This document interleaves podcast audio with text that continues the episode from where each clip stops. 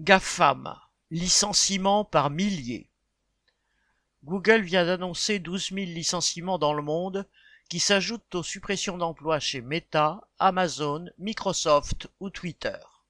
En tout, 55 000 emplois sont menacés.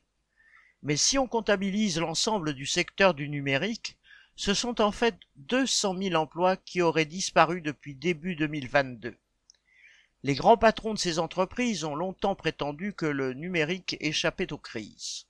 En 2008, ils avaient effectivement continué à se développer en pleine crise mondiale. La crise du Covid les a fait prospérer, puisque toute une partie de la population de la planète, confinée à domicile, ne pouvait communiquer que derrière des écrans d'ordinateur et utiliser le commerce en ligne. En réalité, leur méthode était assez classique.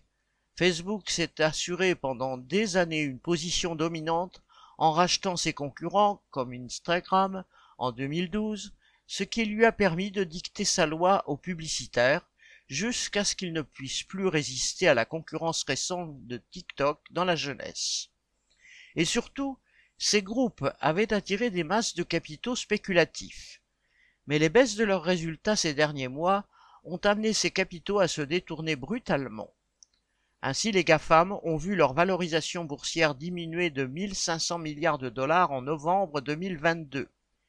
Pour mettre un coup d'arrêt à cette hémorragie et rassurer les marchés financiers, les dirigeants des GAFAM ont recouru à une méthode éprouvée, annoncer des licenciements.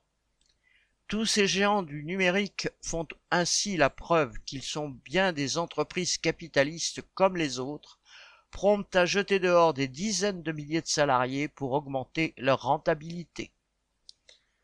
Hélène Comte